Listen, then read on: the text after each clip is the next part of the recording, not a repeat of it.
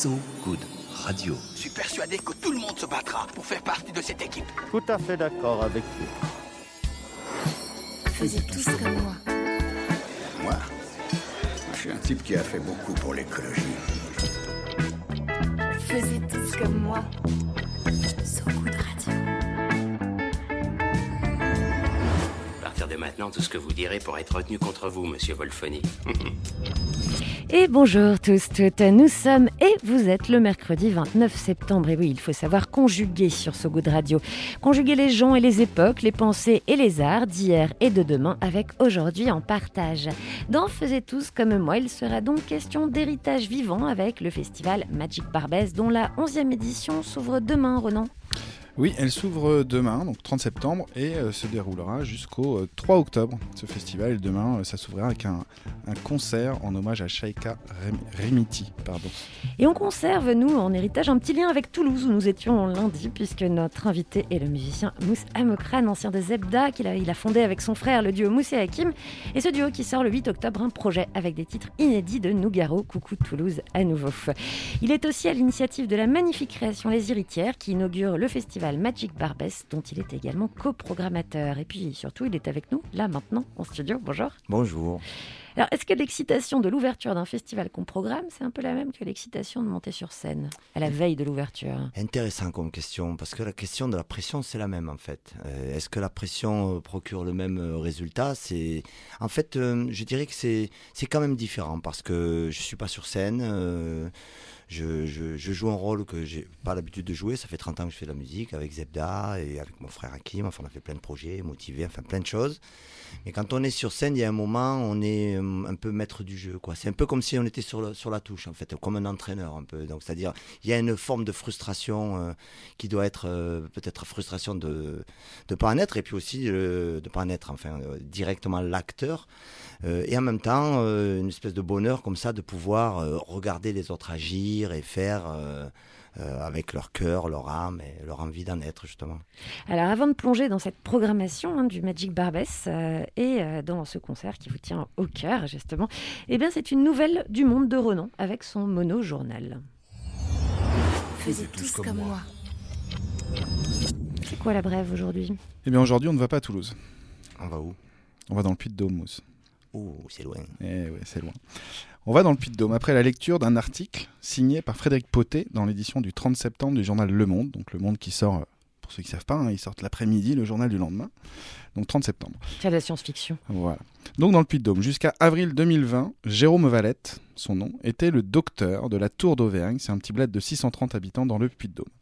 Et puis malheureusement, le Covid a emporté ce Jérôme Valette, médecin de, de 65 ans, après deux semaines passées à l'hôpital, après 17 ans de plus que loyaux service dans ce village, puisqu'il lui arrivait aussi parfois de faire des consultations vétérinaires pour les habitants qui n'avaient pas assez de sous pour se payer les consultations vétérinaires. Donc il a aussi soigné des chats, ce Jérôme Valette. Donc, lourde perte pour ce village. Ouais, très lourde perte, d'autant plus que personne l'a remplacé depuis. Donc euh, avril 2020, ça veut dire que ça fait un an et demi à peu près. Les habitants, ils ont tout tenté. Ils ont tenté une vidéo YouTube vantant les charmes de la Tour d'Auvergne. Ils ont écrit des petites annonces. Pour trouver un médecin. Pour trouver un médecin, évidemment. Euh, pour, euh, et comme seule réponse, ils ont eu des agences qui leur moyennant 15 000 euros d'avance, leur promettaient un médecin étranger. Mais il fallait d'abord payer 15 000 euros. Donc ils ont refusé.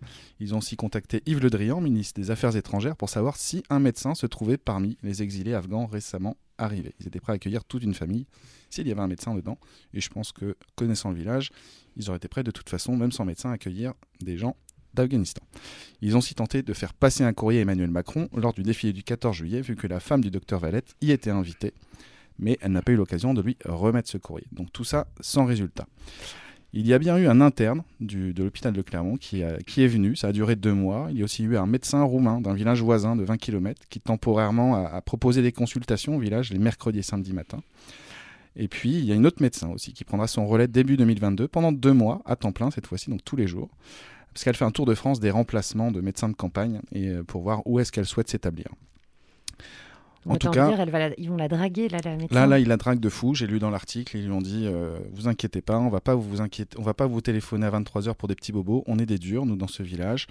Euh, ils lui ont promis aussi un très beau cabinet tout neuf et un appartement de fonction qui a été légué par une euh, ancienne traductrice interprète britannique de 84 ans qui euh, est du village en guise de remerciement pour l'accueil chaleureux euh, des villageois depuis qu'elle est là-bas. Maintenant, elle est d'ailleurs confinée. Enfin, depuis le premier confinement, elle est dans un petit, euh, petit, petite maison chez sa fille dans le même village, mais elle a donné donc ce, c'est son appartement pour le futur médecin. C'est plutôt un bon signe. Ça veut dire que Voilà, je, sympa je comme trouve que ça veut dire qu'à mon avis, on s'y sent bien. Donc euh, voilà, je voulais juste parler de cette petite news pour, euh, bah, pour donner un peu de force et courage à nos habitants de la Tour d'Auvergne. Ouais.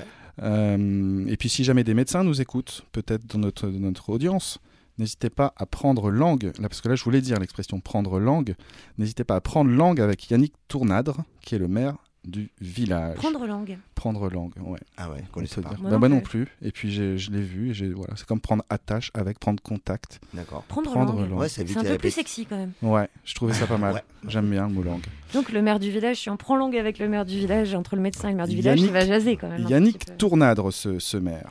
Elle vous inspire quoi cette histoire, euh, Mousse? Tout de suite, euh, quand euh, vous l'avez raconté, j'ai pensé, je me, la première réflexion que je me suis faite, je me suis dit, en plus, dans une période comme celle qu'on vient de vivre, ça doit pas être méga rassurant. Fois, je, parle évidemment de la situation sanitaire. Ensuite, euh, ben, ça m'évoque euh, cette idée que quelquefois, on marche un peu sur la tête. C'est-à-dire, euh, d'un côté, on vit une période comme ça, on se rend compte qu'on peut avoir des problématiques sanitaires qu'on n'imaginait même pas. hein. je veux dire, euh, euh, on les découvre et, en même temps, par contre, on sait que ben, y a une désertification, il y a des choses qui se passent comme ça, qui sont quand même assez assez folles, quoi. C'est-à-dire, c'est même plus un problème d'égalité, c'est un problème d'équité. Au bout d'un moment, quoi. Et, et ça m'inspire aussi. Ce, ce qui moi me touche beaucoup, c'est la question des territoires, en fait. Le territoire, là où on grandit, où on vit, où on partage, où on se construit, que ce soit en milieu rural ou en milieu urbain, d'où qu'on vienne, d'où qu'on soit on se construit en fonction de là où on est aussi. Et donc, quand on a en plus un endroit comme ça qui a l'air d'avoir euh, un sacré bon état d'esprit, euh, il y a plein de gens qui, en t'écoutant, pourraient se dire ah non, mais moi je suis pas médecin, mais je veux bien y aller quand même.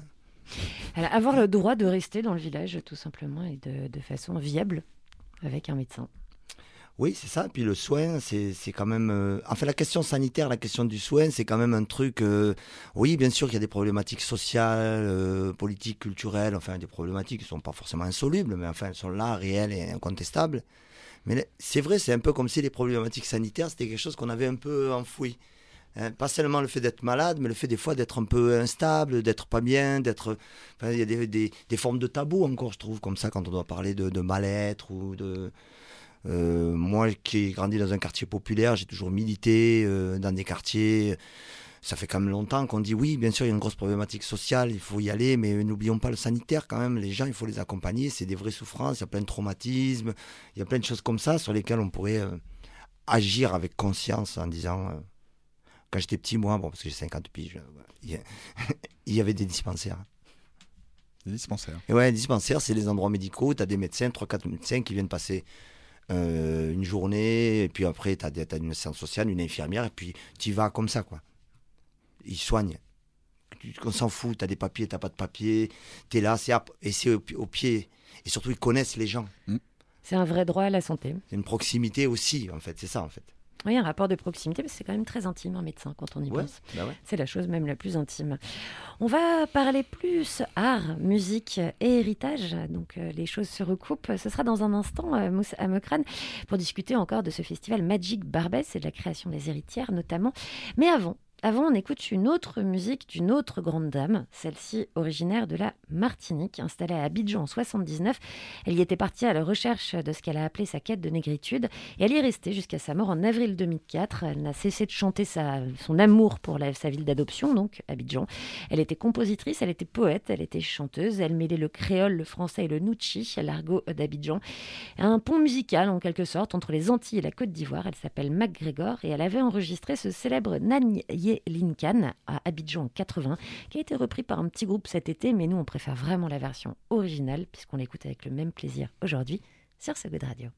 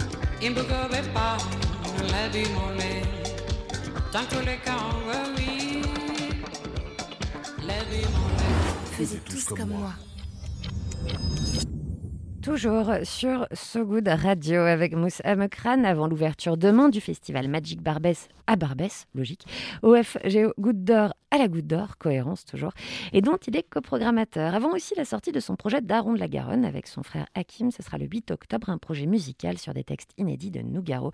Mousse Amekran, en fait, on est un peu dans un avant de très grande proximité. Là, vous êtes dans quel état Avant tous ces avants C'est vrai qu'il y a un peu, alors, ça, ça en plus négliger cette idée qu'on serait dans une forme de reprise. Euh, C'est-à-dire qu'il y a un redémarrage après cette période qu'on vient de vivre particulière. Donc, c'est quand même, il y a quand même de l'euphorie euh, parce que c'est vrai que on est quand même très heureux de pouvoir refaire euh, de la musique ou en, proposer. Et moi, j'aime bien cette idée que ces choses-là sont, enfin, entre entre le festival Magic Barbès et le fait de proposer en, tant qu'artiste un nouveau projet, sont quand même des choses assez assez complémentaires. Moi, et puis j'aime bien cette idée quand on m'a sollicité pour participer à, à l'action d'FGO Barbara, puisque c'est comme ça que je suis euh, arrivé dans cette histoire, comme euh, artiste associé à la direction artistique. J'ai trouvé l'idée super intéressante de, de proposer à un musicien qui a de euh, quand même un peu d'expérience de, de participer à la, en, tant que consultant, en quelque sorte. C'est des choses qu'on voit beaucoup dans le sport, hein, quand même à Sceaux, quelque part, là, non, je crois. Sauf foot, peut-être. Ouais, ouais. Non, mais On n'a pas de consultant.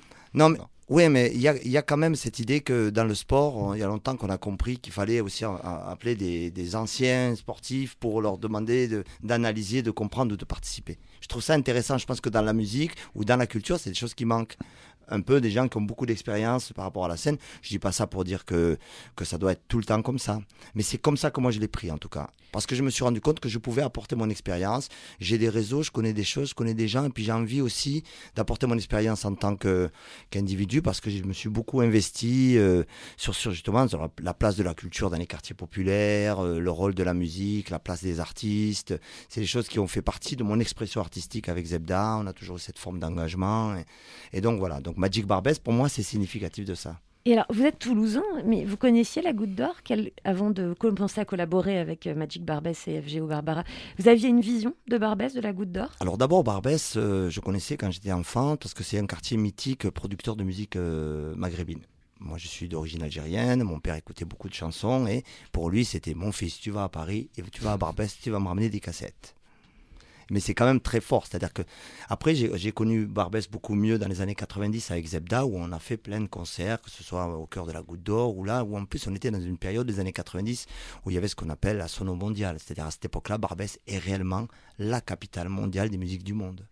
C'est-à-dire qu'à partir de Barbès, des artistes vont se retrouver à New York, à Los Angeles, euh, euh, au Japon, euh, dans le monde entier, parce que il existe des microcosmes de production, de répétition, des artistes qui se retrouvent. Et comme c'est des artistes qui sont pas forcément mainstream à cette époque-là, c'est-à-dire qu'on les voit pas forcément chez Michel Drucker, mais du coup, ils se développent une autonomie. Et puis, quand ça va être le moment, ben, c'est-à-dire c'est le moment où va émerger notamment le style rail, hein, avec euh, des, magnifiques projets comme un 2-3 soleils, euh, avec justement euh, bah, Khaled ou Rachita, ou, ou d'autres encore, plein d'autres, j'en oublie, ou, ou Salif Keita, ou ou, voilà. Et tout est passé par Barbès finalement. C'est fabuleux ça. C'est ça le côté magique de Barbès. Et aujourd'hui, ce serait plus trop le cas ou c'est différent? Ah L'environnement musical a changé, mais Barbès n'a pas changé. C'est C'est un peu ça. C'est très juste ce que, tu dis parce que en fait c'est l'environnement qui a changé, mais pas Barbès. C'est-à-dire qu'il y a une forme dans la révolution numérique de démocratisation finalement des productions. Les histoires de diffusion sont plus tout à fait les mêmes.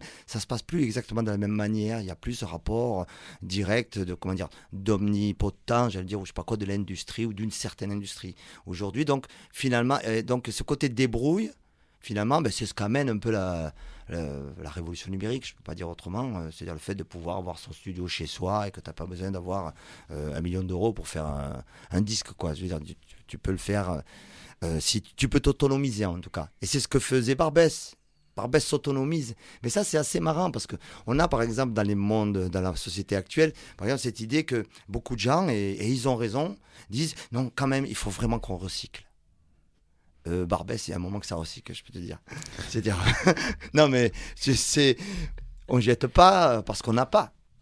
C'est pas, vous voyez ce que je veux dire? C'est-à-dire que finalement, euh, il y a un côté assez avant-gardiste, moi je trouve, dans ce genre de quartier. Donc j'ai connu Barbès par, euh, par ces biais-là, et j'ai eu la chance d'y faire beaucoup de concerts, d'y rencontrer beaucoup de gens, et de trop. Enfin, pour un quartier c'est un, des derniers quartiers populaires de centre-ville en France.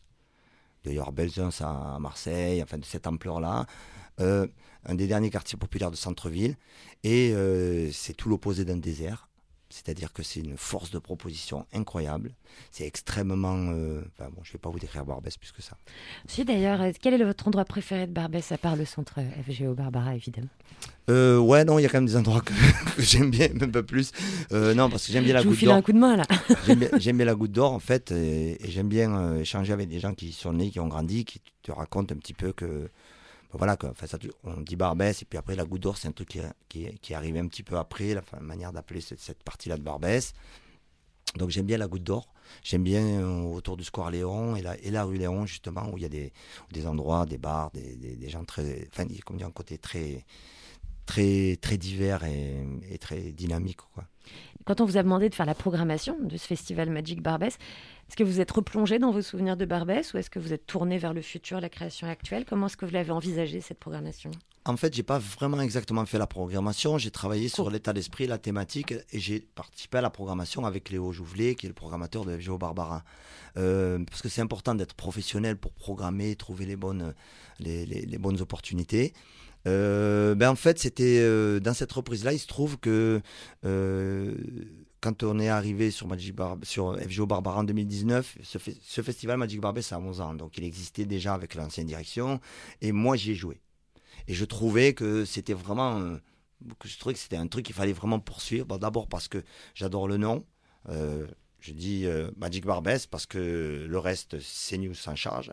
Euh, en gros, on est là pour dire euh, souligner le sublime, et c'est vrai qu'on nie pas les problèmes, mais on n'est pas forcément là pour parler de ça, puisque on, en entend beaucoup qu'il y a des problèmes. Non, je veux dire pour souligner le magique, ce qui se développe. Donc j'aimais bien cette idée-là. Et donc du coup, cette année, il y a eu l'in- l'inauguration de la place Cheikh Halemiti. Cheikh Halemiti, c'est la pionnière et celle qui a inventé le rail réellement à partir des années 50. C'était une femme libre, une femme rebelle, une femme de sa génération qui a vraiment chanté l'amour, chanté les relations sexuelles. Pour remettre en contexte pour les auditeurs, quelle génération, quel pays? Euh, l'Algérie et elle, a- elle a commencé dans les années 50. Donc euh, c'est une forme de féminisme que je trouvais intéressant de relier aux formes des féminismes d'au- d'aujourd'hui. Et, je- et surtout dans ce type de quartier.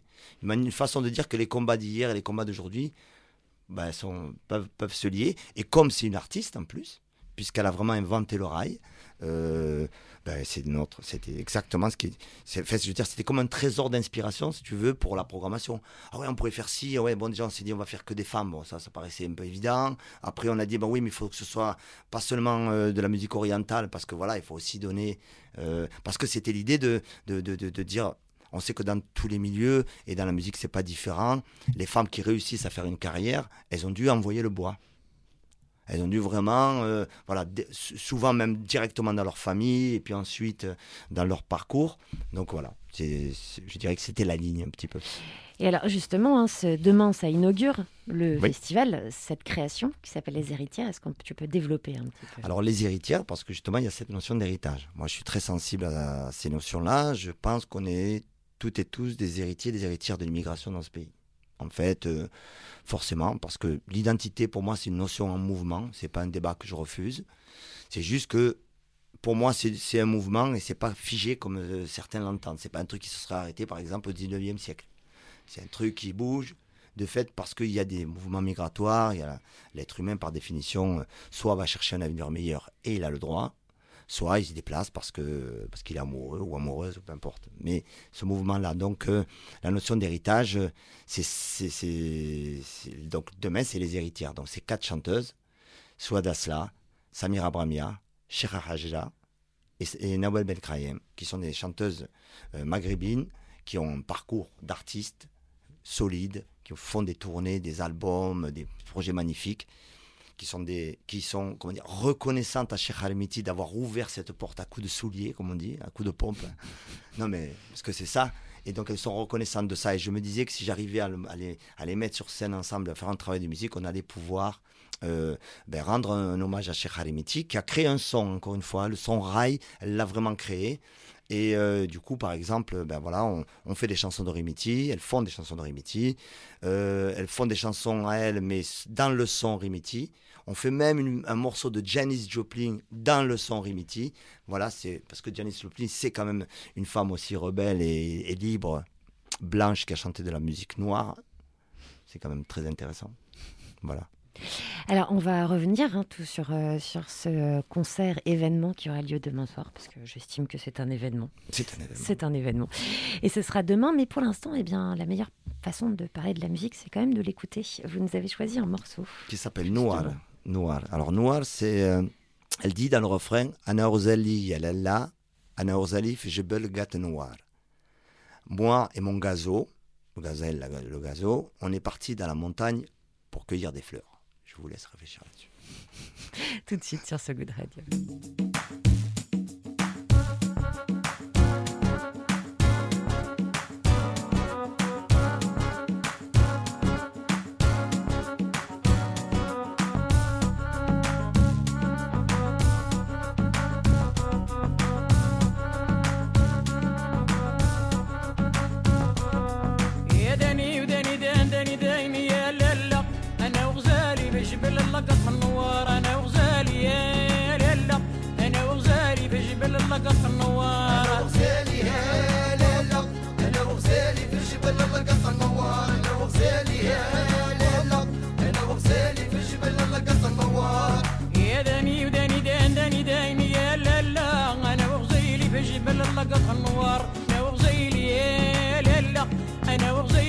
وغزالي بجبل اللقط من النوار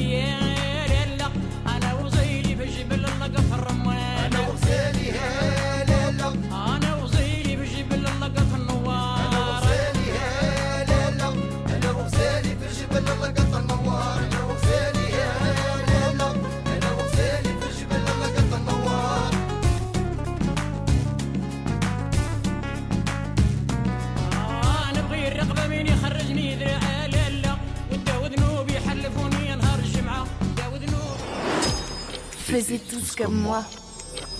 De retour sur So Good Radio avec nous toujours notre invité Moussa Mokrane qui a la gentillesse de rester avec nous comme Avec ça. plaisir. Cette soirée du mercredi, alors que demain il inaugure euh, quand même s'inaugure le festival Magic Barbès au centre Barbara Fleury Goutte d'Or qu'il a coprogrammé, dont il a un peu inventé, initié notamment un concert en hommage à la grande dame que l'on vient d'entendre sur So Good Radio et dont je n'ose pas prononcer le nom depuis qu'il l'a fait. Essaye, Ça, c'est- essaye. on- essaye. Alors moi, je, attends, hein. bon, donc en arabe, c'est Shekharimiti. En français, c'est Shekarimiti. Et vas-y, essaye Shekharimiti. Shara Hemiti C'est Oui. pas bon. On pas va faire, terrible, euh, hein, Shekha. mais ça marche. Franchement, un respect. Faut, faut oser. Non, Shekharimiti. Donc Shekarimiti en français, ou même certaines disent Rimiti directement, sans dire Sheka. Ça, Rimiti. c'est quand on est vraiment célèbre qu'on a le droit juste au nom de famille. Alors, c'est- alors là, c'est en plus c'est un surnom, donc justement le, le Rimiti, bon parce que c'est pas son nom de naissance, Rimiti, c'est parce que dans les années 50, elle chantait dans les cabarets en Algérie notamment, et, et euh, c'était pas vraiment un endroit où, où les femmes avaient bonne réputation, bon, ni les hommes d'ailleurs forcément, mais enfin les femmes encore plus compliquées. Et elle, elle y était pour chanter. Elle chantait, puis euh, on l'appelait Rimiti parce que c'était Rimiti la dose, parce que quand même elle, elle aimait bien picoler. Et donc du coup, enfin je veux dire, une, une femme comme ça de culture musulmane dans cette génération-là qui ose à la fois vivre sa vie euh, d'être humain, hein, tout simplement, de, son genre, et qui en plus chante des chansons qui, comme on vient de l'entendre, des chansons qui, qui parlent crûment de, de, de, de- sexualité, d'amour, de, thématiques qui sont carrément tabous. Et d'ailleurs, c'est dans ce sens-là qu'elle va inventer le rail. Elle va inventer le rail parce que le rail sera un peu, euh, voilà, aura cette dimension rebelle dans, dans ce qu'il va apporter en termes de paroles. Alors, on parle de cultures qui ne sont pas forcément les cultures occidentales, où le, la dimension rebelle est pas forcément, se situe pas forcément au même endroit.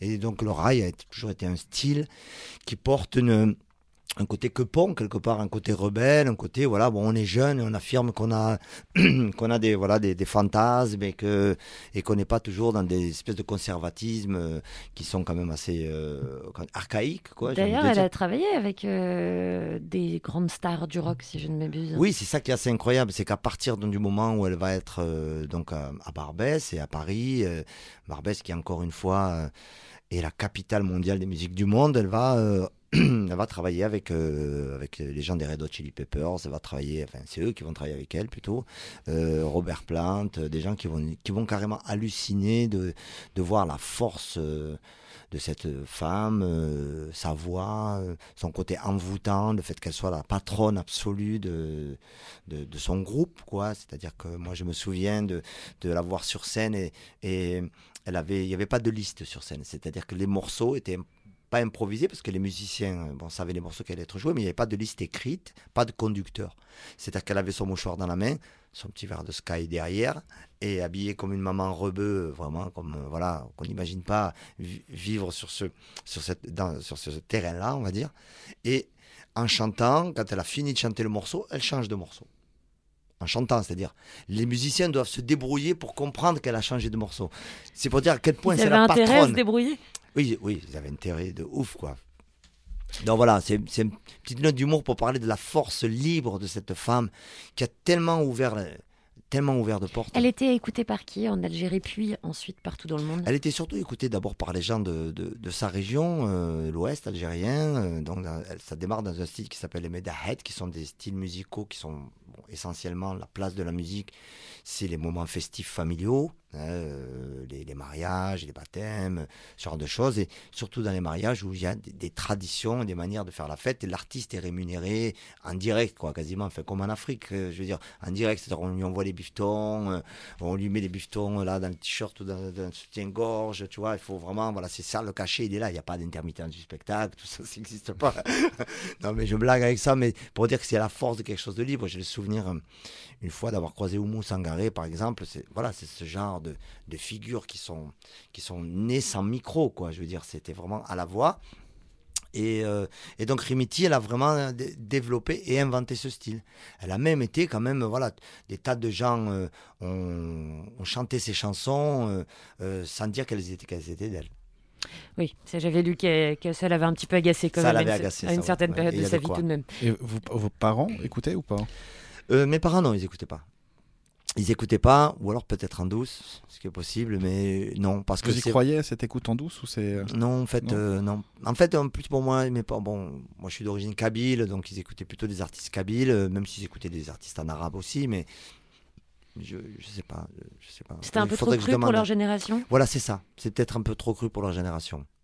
Je dirais que c'est quelqu'un qui a vraiment explosé euh, dans les années 90, encore une fois, mais elle a finalement développé une forme d'artisanat, ce que j'essaie d'expliquer tout à l'heure, une forme d'artisanat dans la manière de faire la musique. On fait la musique au quotidien, c'est où qu'il y a la fête, c'est où qu'on a besoin d'un musicien, c'est où qu'on a besoin d'un chanteur, j'y vais, t'inquiète, on se débrouille.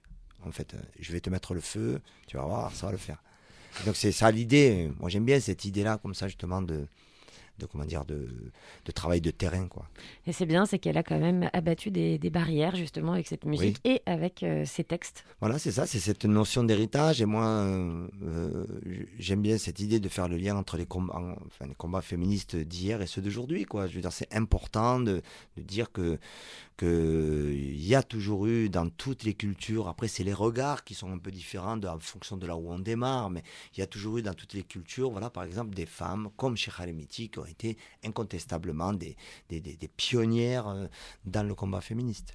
J'imagine que chacune de ces jeunes femmes de demain a son rapport particulier à cet artiste. Exactement, ça aurait été vraiment très intéressant de les interroger là-dessus parce que moi, pour avoir discuté avec elles, elles ont une reconnaissance euh, éternelle pour, euh, pour son courage, pour ce qu'elle a fait, pour ce qu'elle, du coup, ça leur a permis à elles, qui sont aussi des, filles et des femmes issues de, de cette culture musulmane. Et donc, c'est vrai que c'est quand même vraiment intéressant. Et dans un autre style de mélange d'influences, et pourtant qui viennent du même endroit, nous avons euh, votre projet avec votre frère Hakim.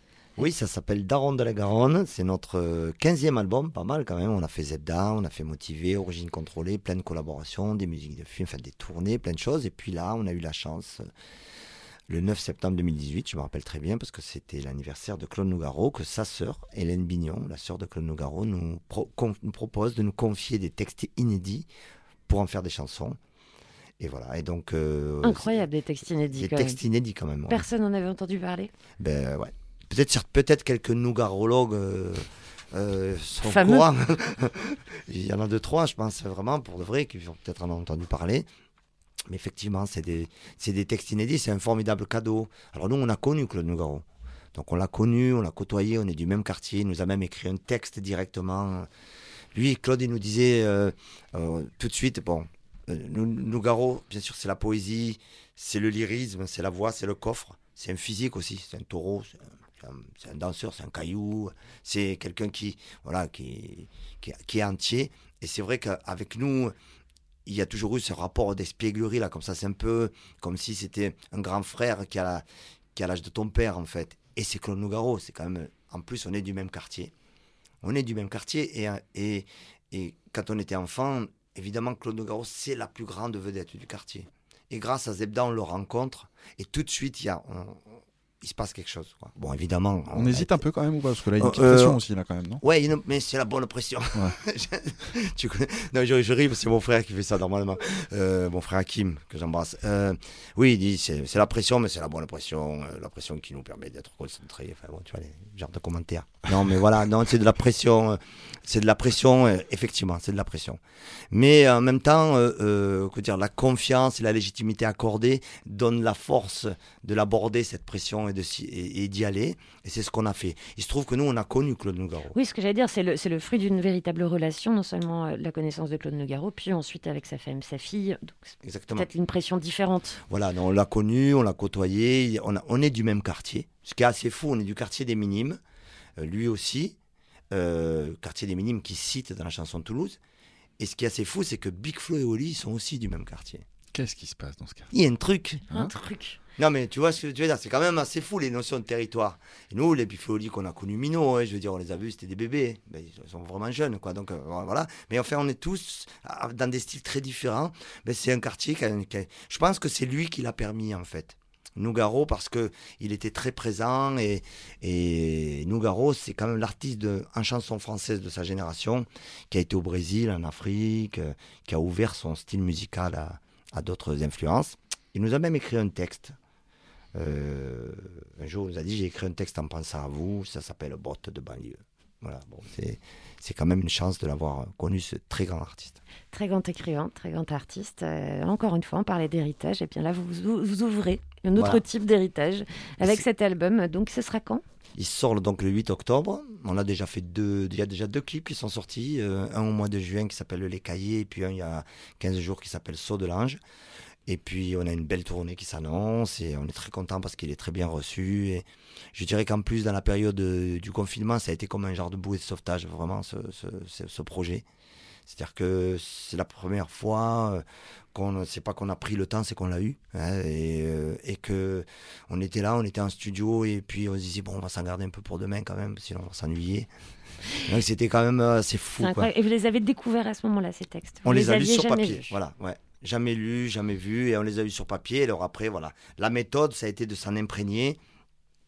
Et Vous entendiez Claude Nougaro quand vous les lisiez Ou vous En essayiez est- de faire le.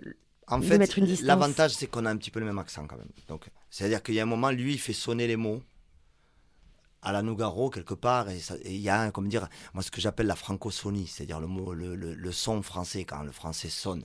Et Nougaro, tu vois, quand par exemple, quand il écrit, je suis frappadingue d'une trapéziste qui s'amoie en l'air sous une toile bleue, quand il écrit, je suis frappadingue, il y a, y a un son déjà qui est là.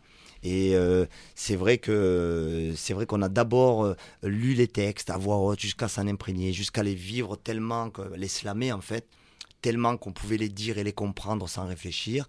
Et à partir de là, on s'est mis à chercher des mélodies.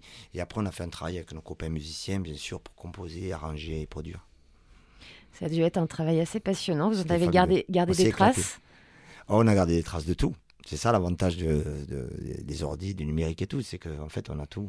On jette rien, quoi. Ça a dû être des séances assez, assez Ouais, vraiment super.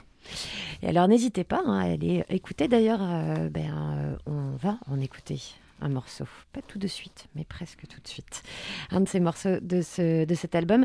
Je le rappelle, c'est le 7 octobre Aux Trois au Baudets. Trois Baudets. Le 8 octobre au centre Barbara FGO, Barbara. FGO, Un rue Fleury. Fleury. Et en province, à Toulouse par exemple, c'est quand? À Toulouse, on sera le 27 novembre au Bikini. Je crois qu'on fait un concert pour FIP le 20 octobre au Métronome.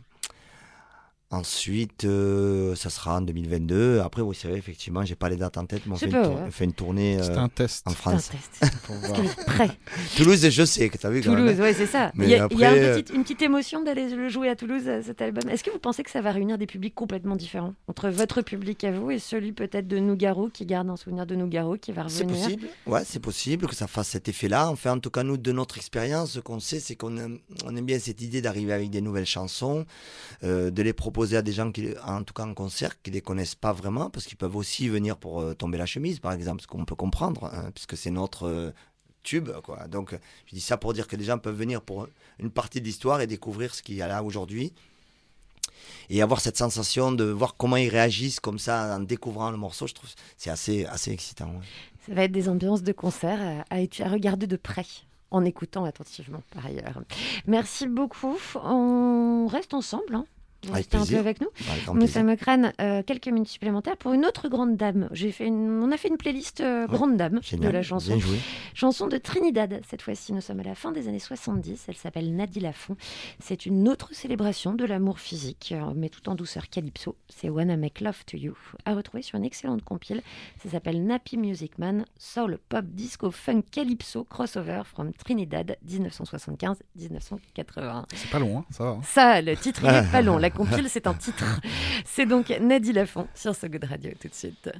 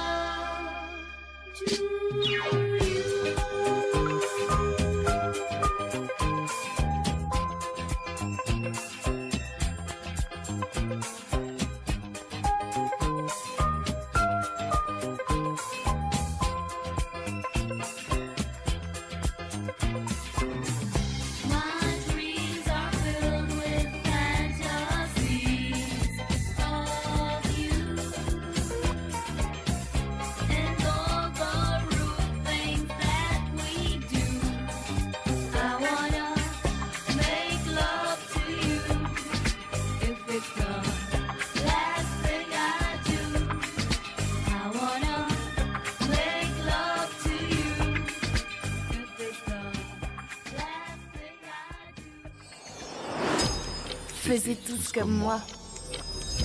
Terminé pour ce soir. Merci d'avoir été des nôtres, d'une oreille ou de deux d'ailleurs. hein, vous faites comme vous voulez. Nous devons libérer notre invité, Moussa Mokrane, avant l'ouverture du festival euh, demain.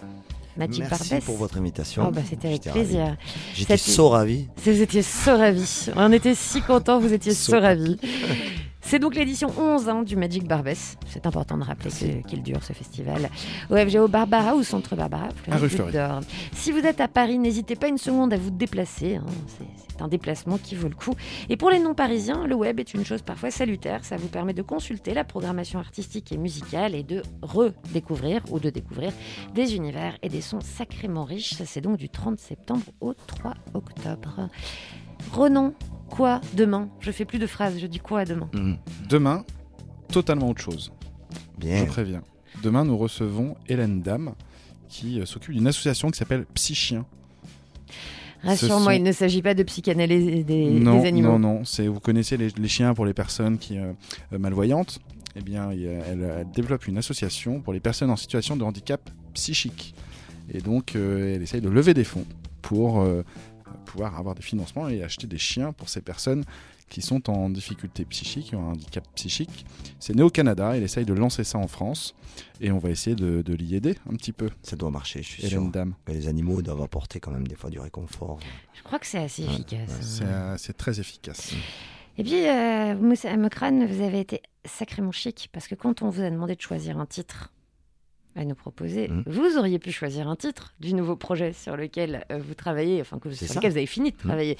Eh ben non, vous avez Si. choisi. Ah non, quand on vous a demandé de choisir un titre, vous avez choisi un titre de Tchekar et Mitty. Ah oui. Ah oui. Ah oui. Vous auriez pu choisir un de vos titres, mais vous avez choisi Ah oui. un titre. Tchekar. Alimiti, Eh le noir de tout à l'heure. Et oui, le noir de tout à l'heure. Et c'était quand même très très élégant de votre part. Et l'élégance, ça se récompense. Par Oui, conséquent, puis voilà. on va écouter un titre de votre nouveau projet euh, Daron de la Garonne, parce que c'est pas seulement une récompense, c'est aussi très bien, sur des textes inédits de Nougaro, hein, qu'on vous a confiés et dont vous avez pris grand soin, Grand soin.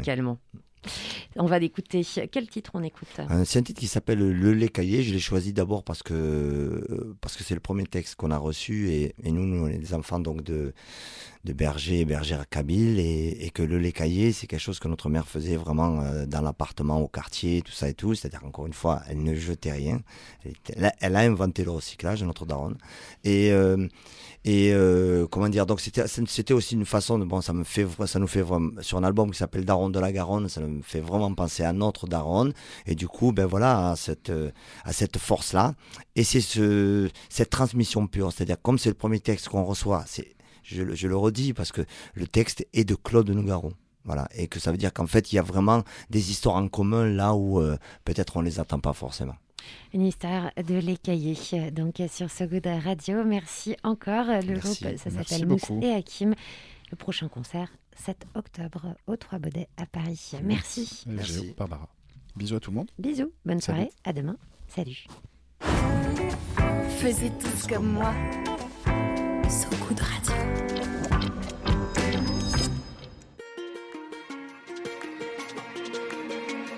Je me souviens du lait caillé, du lait caillé au lait de chèvre qui me faisait au bord des lèvres venir l'eau comme les caillés quand il ouvre l'huître mouillée. Je me souviens du lait caillé et sa marchande était célèbre avec ses fioles coloriées. Elle me versait le lait caillé dans un récipient émaillé que je tendais noir et collier entre mes doigts pleins d'encrier. Elle me versait le lait caillé que je tendais noir et collier entre mes doigts pleins d'encrier. Je me souviens du lait caillé, du lait caillé au lait de chèvre qui me faisait au bord des lèvres venir l'eau comme les caillés.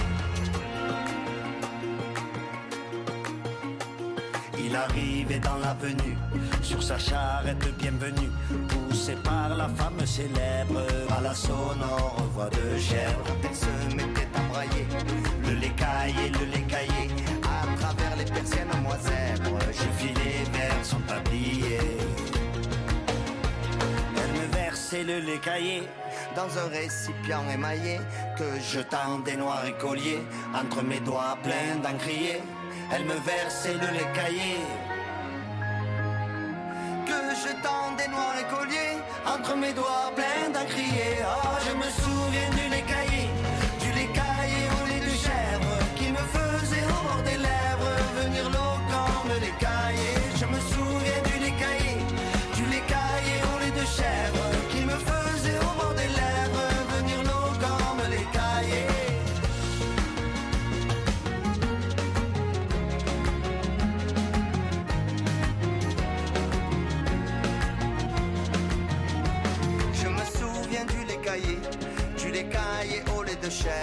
qui me faisait au bord des lèvres venir l'eau comme les cahiers. Quand il ouvre l'huître mouillée, je me souviens du lait caillé et sa marchande était célèbre avec ses fioles coloriées.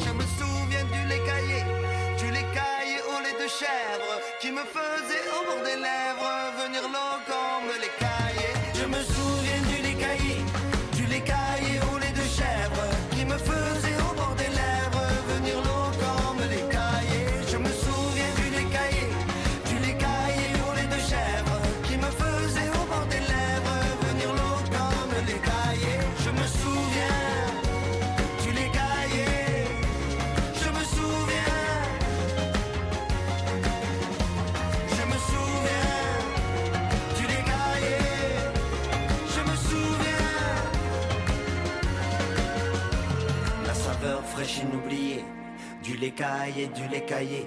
Mais un détail me vient aux lèvres. Le lait caillé n'est pas de chèvre, la saveur fraîche inoubliée. Du lait caillé, du lait caillé. J'ai commis une erreur de pie. Le lait caillé, lait